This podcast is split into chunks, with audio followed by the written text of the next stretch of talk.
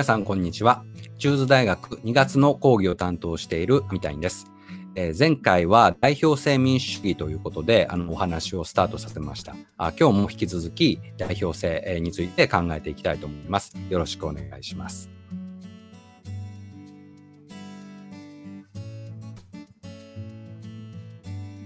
前回の簡単な復習からあの始めたいと思います。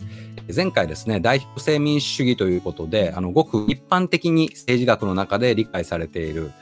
まあ、ご説明をしました。あつまり、えー、代表制民主主義というのは市民の広範な参加を可能にすると同時に、ここがミソになっていったわけですが、民意を抑制する、特に多数派の民意を抑制するんだ。そういうような仕組みとして考えられてきたわけです。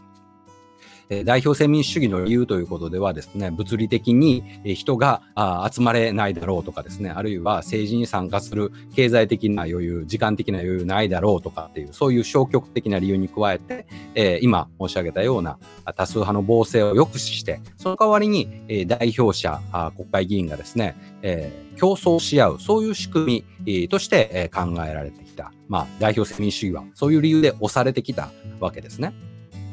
で、こうしたあの代表性の理解に対してはですね、これごく政治学の中でごく一般的に理解されている、そういう、まあ、説明なんですが、そういう、まあ、ごく一般的に理解されている代表性民主主義のあり方については、あの従来ですね、えー、批判が寄せられてきたわけです。えー、代表性民主主義って良くないんじゃないの？と、そういうような批判ですね。それを今日は見ていきます。えー、嘘という人と、それからシュミットという人、えー、どちらも、あの、過去の人ですけども、その過去のですね、代表制民主主義に対する批判を見た後、えー、この批判って本当に適中してるんだろうかということを考えながら、えー、代表制民主主義の一般的な理解をもう少しアップデートしていきたいというふうに考えまず最初、一人目の代表制民主主義批判として取り上げるのは、18世紀フランスの哲学者、ジャン・ジャック・ルソーの議論です。えー、ルソーという人は社会契約論という本を書いてですね、えー、まさに、えー、民主主義、特に、え人民主権という考え方をメジャーなものにしたと。えいうふうな考えがですね、まあ、あの、中学の教科書にもですね、高校の、えまあ、少し難しい政治経済の教科書にも書いてあることです。で、このルソーは代表制民主主義を批判しているわけです。えー、つまり、代表制民主主義って民主主義じゃないよねと。やっぱり民主主義っていうからには直接民主主義じゃないとダメでしょうと。こういうふうにルソーは批判しているわけです。えー、どういう批判なのか少し見てみましょう。えー、引用の部分、えー、四角で囲った部分が引用の部分です。少し読んでみますが、えー、ルソー曰くですね、人民が自ら承認したものではない法律は全て無効であり、決して法律ではない。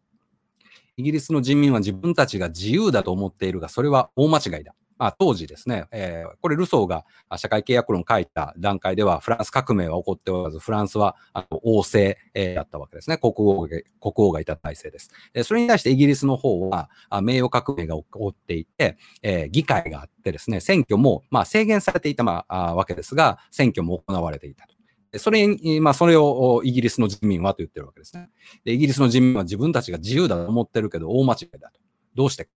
彼らが自由なのは、議員を選挙する間だけのことで、議員が選ばれるや否や、イギリスの人民は奴隷になり無に帰してしまうんだと。ルソーがここで、えー、どうしてイギリスの人民は選挙してる、選挙で議員を選ぶときだけ自由になるけれども、その後は無になる、奴隷になると。こんなね、えー、過激なことを言っているのかというと、自分たちが従う法律を自分たちが作るということでないと自由じゃないでしょうと。えー、そして自分たちが法律を作れるってことに民主主義の意味があるでしょうと。こういうふうにルソーは考えているわけです。だから、あイギリスの人たちはですね、えー、国会議員、えー、議員を選挙する。これは確かに自分たちが従う人たちを自分たちで選んでいると言えるかもしれないけど、じゃあ議員が選ばれるや否やどうですかと。人民はもう何も役割がなくなって無になってしまいますよねと。こういうふうに言っているわけです。で、まあ、ルソーを真に受けるなら、私たちもですね、私たち日本で生きているわけですけれども、私たちは一度も生まれてこの方、えー、何か法律承認したことはありません。自分たちで法律を承認したことなんて一度もないわけですね。ですから、ルソー曰く、現代の日本人よと、君たちは奴隷だと、え残念ながら奴隷奴隷なんだと、自由だと思っているみたいだけど違うよねと、こう言われてしまっているわけなんですね。こういうような批判がつまり代表制民主主義っていうのは、人民が確かに政治に広く参加することができる。だけどそれって選挙に参加してるだけで、実際に法律作ってるわけじゃないでしょ。じゃあ、ね、民主主義の意味ってないやんかと。こういうふうにルソーは代表制民主主義を批判しているわけです。で、まさにこれは代表制の一般的な理解として、前回あのご説明したことに的中しているような感じがするわけですね。えー、今度はもう一つ、えー、批判を見てみましょう。えー、こちらはあカール・シュミットというドイツの、えー、19世紀末から20世紀を生きたですね、えー、憲法学者の議論になります。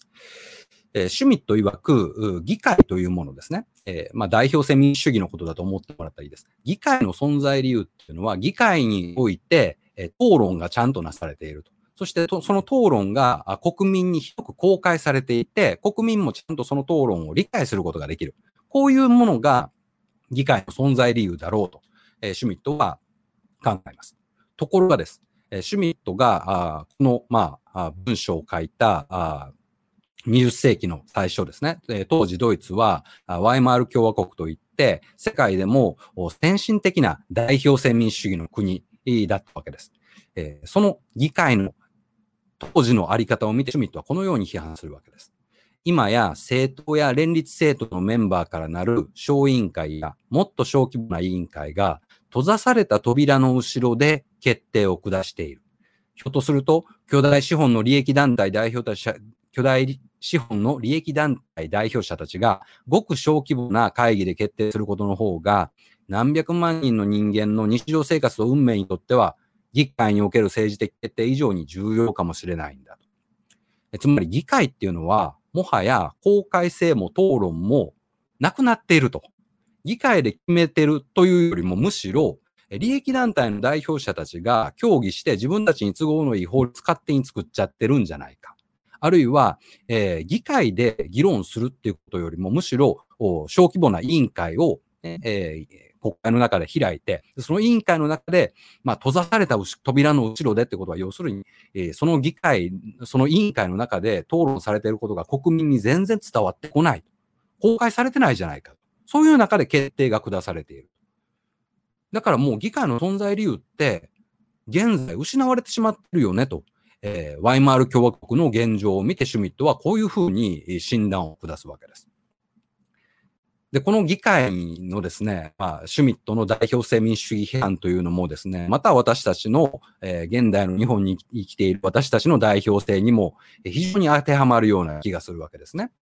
えー、例えば、あの、現在の国会では委員会制度というのが取られていて、えー、各部門でですね、え、例えば農林水産とか、あえー、憲法とか、あるいは外交とか、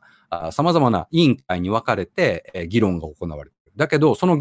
え委員会の中でどんな議論が行われているかっていうと、逐一私たちに知らされるかっていうと、ニュースもメディアもですね、そんなには報じないし、私たちもそういうところで議論されてるんだって、実は議会で議論されてるんじゃなくて、委員会の方で議論されてるんだってことをあんまり知らないかもしれませんね。そうすると、確かに閉ざされてはいないかもしれないけれども、本当に、え真の意味で公開されてるかっていうと怪しいかもしれない。さらに言えば、巨大資本の利益団体代表者たちが決めてることが、えー、日本の政策に影響を与えてる。これはよく、あの、ご存知の通りだと思いますね。例えば、GoTo トラベルキャンペーン、えー、でですね、旅行会社の人たちがですね、えー、政策、自民党に圧力をかけてるんじゃないかとかですね、あるいは経団連が法人税引き下げに対して圧力をかけてるんじゃないか、そういうような議論がしばしば行われたりしますね。えー、こういう見方を取ればですね、巨大資本の利益団体代表者たちが決めてるんで、えー、議員が議会で公開の討論を行って決めてるんじゃないんじゃないか。こういうふうにシュミットは代表制民主主義を批判しているわけです。特にこの代表制民主主義の中でも、前回お話ししたような利益集団民主主義というタイプですね。えそのタイプに対してシュミットは非常に鋭く批判を突きつけるわけです。で、このシュミットがですね、非常に興味深いというのがですね、面白いというか、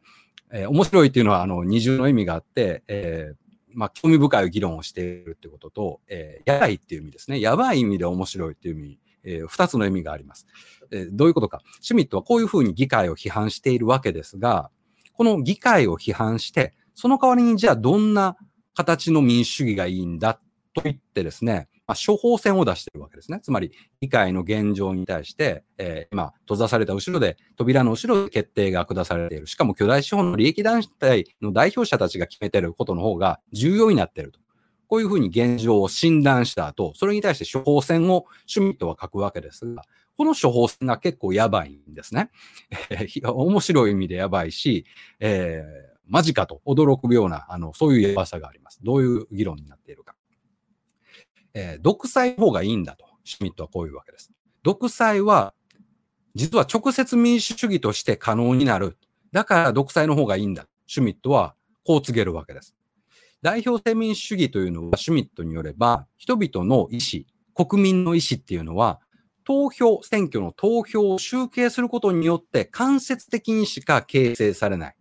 非常に間接的なものなんだと。まさにそれそうですよね。代表制民主主義っていうのは国民の参加を必要としている。だけど、国民の参加っていうのはせいぜい選挙への参加なんだ。こう一般的には考えられているわけですから、シュミットの言うのはまさにその通りです。じゃあ、独裁なんで独裁ということですね。あの、引用の部分見てみましょう。ファシズムはあらゆる独裁と同様、必ずしも反民主主義的ではない。国民意思はむしろ、えー、代表制民主主義の場合には投票をして、それを集計して、間接的に、えー、国民の意思っていうのがわかるわけですが、えー、独裁の場合には国民意思っていうのはむしろ、官庫喝采によって民主主義的に表明されるんだと。直接民主主義の前では、議会は人為的な機械に見える。つまり、投票を集計するだけのマシーンに見える。けれども、独裁というのは国民の喝采によって担われうるだけでなく、民主主義的な実質と力の直接的な表現なんだと。独裁は直接民主主義としても可能なんだと、こういうふうに言うわけです。官庫喝采によって自分たちの意思を表明する。しかも、独裁者に対して直接官庫喝采、まあ、叫び声を上げたり、拍手喝采を送るわけですよね。そうすることで、直接民主主義が独裁においても実現するじゃないかと。これはもう堕落しきった議会よりもよっぽど民主主義的、民主主義的でしょうと。こうシュミット処方箋を出すわけです。これはなかなかやばいですね。どうしてやばいかというと、まさにシュミットがこういう議論をした同時期にですね、ヒトラー政権が誕生し、えー、全体主義体制、えー、まあ、いわゆる独裁国家が誕生してしまったからです。これは1938年のヒトラーの写真ですけれども、まさにここで、えー、一般市民はですね、ヒトラーに直接暗黒喝采を送ってるわけですよね。これこそがまさに直接民主主義なんだと、こういうふうにヒトラーは言うわけです。これは単純に言ってやばい処方箋なわけですね。えー、診断、議会、議会の現状に対する診断は非常に、えー、鋭くてですね、なるほどと思わされる部分があるんだけれども、その処方箋はですね、劇薬すぎて、あの、ちょっと私たち遠慮したくなるんですけど、みたいな、そんな処方箋をシュミットは書いているということがあります。で、このような代表性、えー、批判ですね、ルソーとシュミットの批判というものを見てきたんですけれども、果たして、えー、本当にそれが的中してるんだろうかということをもう一度考える必要があります。私の考えでは、代表性における市民の役割を選挙への参加だけなんだと考えるなら、ルソーとシュミットの批判は的中することになります。だけど、本当にそういうふうに理解していいんだろうかというわけです。この、まあ、その理解の鍵となるのはですね、民主主義における投票の意味ということを再考することで、えー、分かってくると思います。えー、まあ、一般的な代表性、一般的な政治学における代表性民主主義の理解というのは、市民っていうのは選挙に参加することで政治に参加するんだと。こういうふうに言っているわけですが、まあ、その選挙で重要になる投票ですね。この意味ってものをもう一度考え直したいと思います。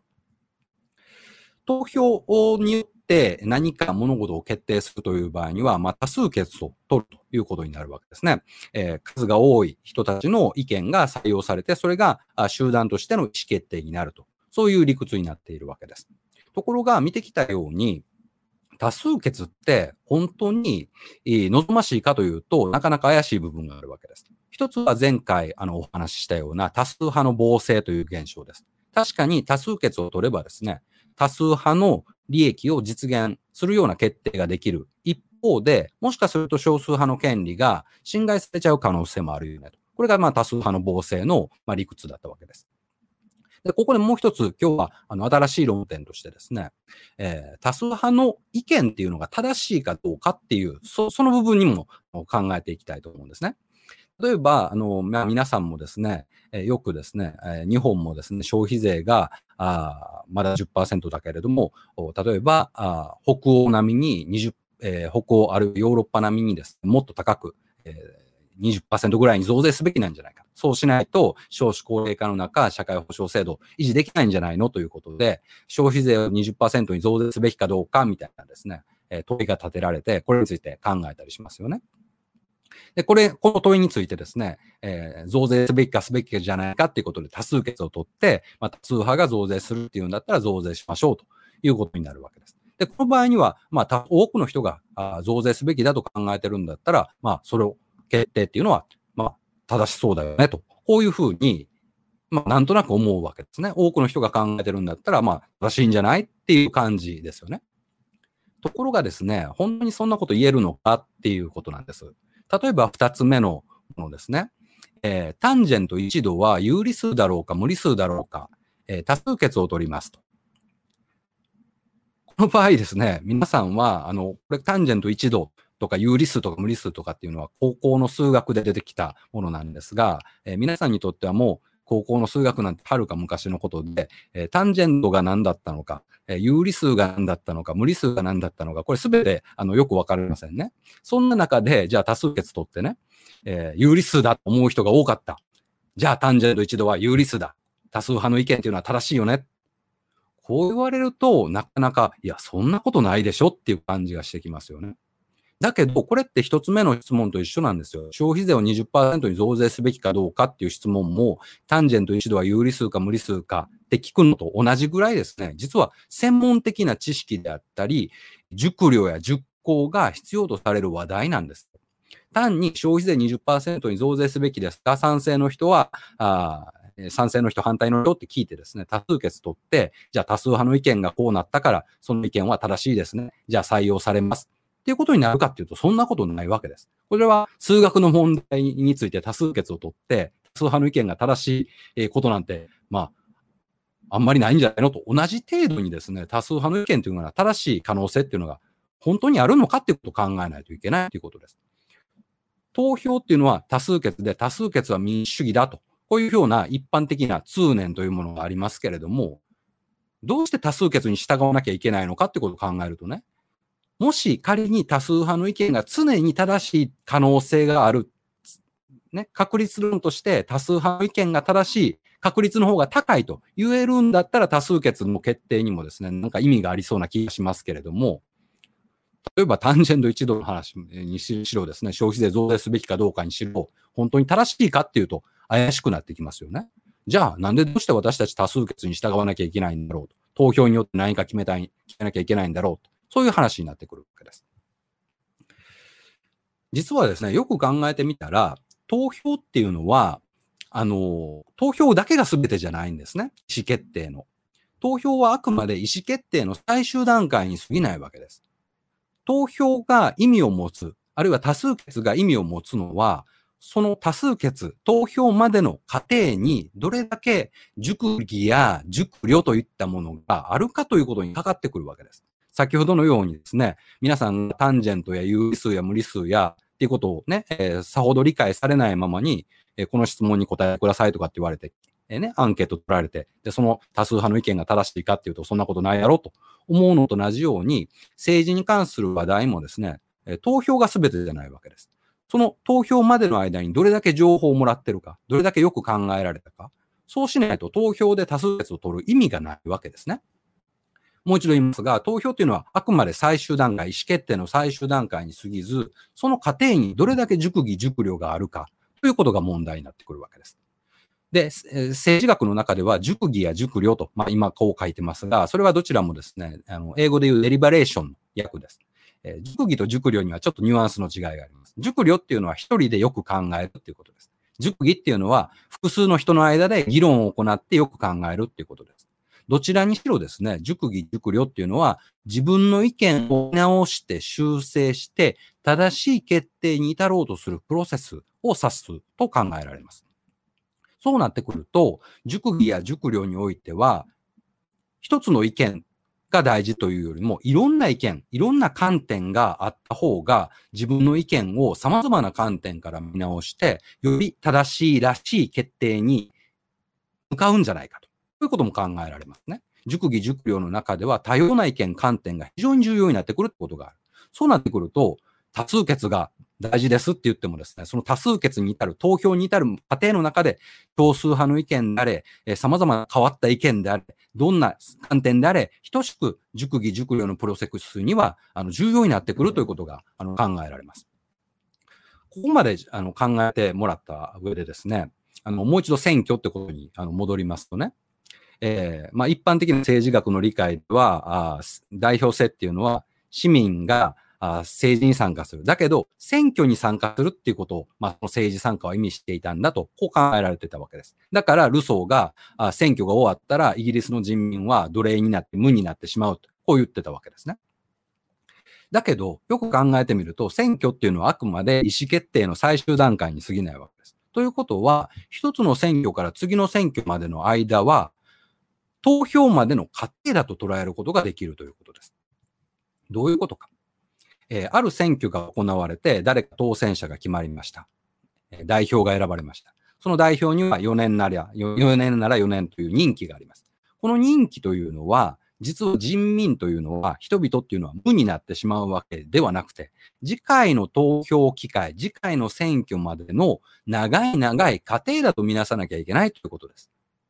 で、その次回までの、次回投票までの過程の間で、過去と未来について有権者は熟慮しているわけです。どういうことか。選挙っていうのは実は2つの視点を持ったあ制度なんですね、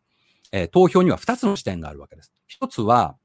今後、次に政治家になる、私たちの代表になる人に委任をするという、そういう未来の視点です。もう1つは、それまで現職の議員としてやってきた人たちが自分たちの行動について、えー、ちゃんと正当化ができているか、説明責任を果たしているか、えー、間違ったことをしていないか、そういうことを判断する場所でもあるわけです。この場合には有権者は過去、現職議員のこれまでの活動という過去に目を閉じていることになります。有権者はこのように投票においてですね、過去と未来について熟慮しているわけです。その熟慮の過程が一つの選挙から次の選挙までの間の過程だということなんです。さて、その過程の中で、えー、私たち一般市民はどういうことが、あの、起こっているかっていうことを、これを考える必要があるわけですね。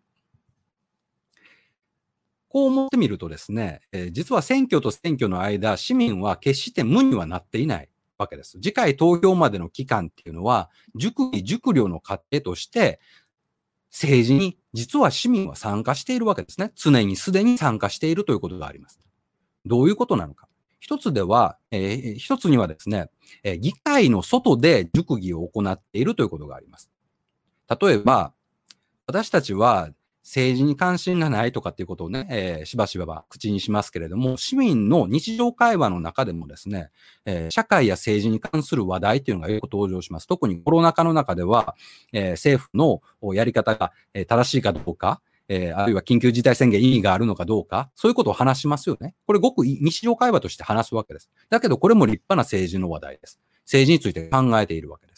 さらには、もう少し政治に関心があるぞという人は、例えば社会運動を組織したり、NGO、NPO を組織して、その中で政治や社会について熟議するということがありま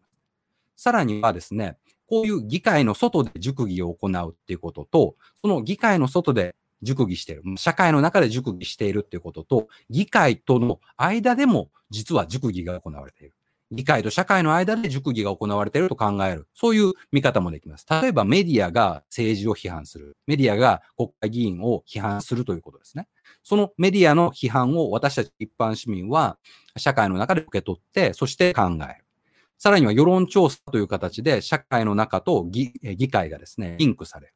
さらにはもっと広く市民が議会に対して異議申し立てをする。社会運動であったり、デモであったり、あるいは SNS、最近だとツイッターのハッシュタグを使って異議申し立てをするってことがあります。これも立派な熟議の形の一つです。ただし、この場合、熟議は議会と社会の間で行われているということです。